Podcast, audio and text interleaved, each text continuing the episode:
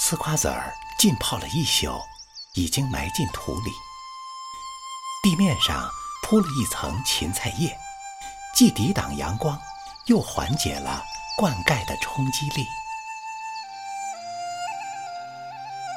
葡萄藤的叶苞像一颗颗小子弹，在阳光下忽然“砰”的一声舒展开来，鹅黄色，裹一层浅绒绒的粉。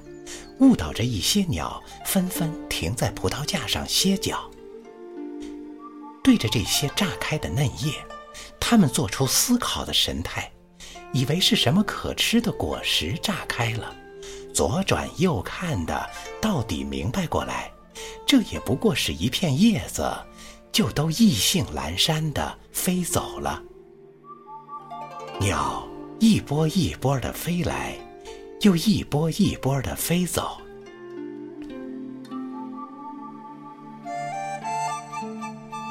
蔷薇的性情太过激烈，像一个人不小心磕破了头，一朵两朵的浅粉桃红渗出来，不见惨烈，却有着娇柔的美。这半藏着的美，躲不过眼尖的鸟雀。它们兴冲冲赶来，盘旋着，又不肯落下，可能是怕那些刺儿戳了脚，又怀着惹不起的沮丧飞远了。钻天杨是这个季节唯一奔放的树，它整个春天都在长叶子，那种风劲儿简直是一场狂飙。微风过处，叶子哗哗的响，洪水滔天一般，人真就像置身于林海中了。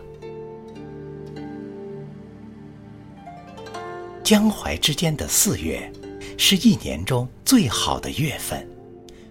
我们活在这样的季节里，一直有风声鸟语，所有的生命都在尽可能的舒展自己。那是一种全身心的敞开，坚定，毫不迟疑。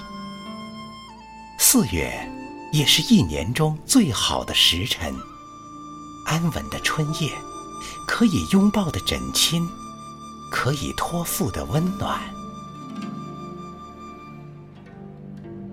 住在城里的人，对于节气的层层递进，感觉是比较麻木的。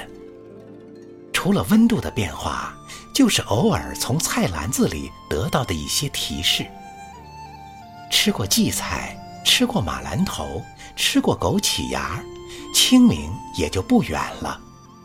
过了清明，稻种就下田了。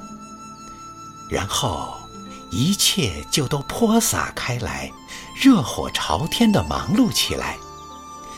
这个时候。很少会有人再去注意，四月那纤柔的身影，已经越走越远了。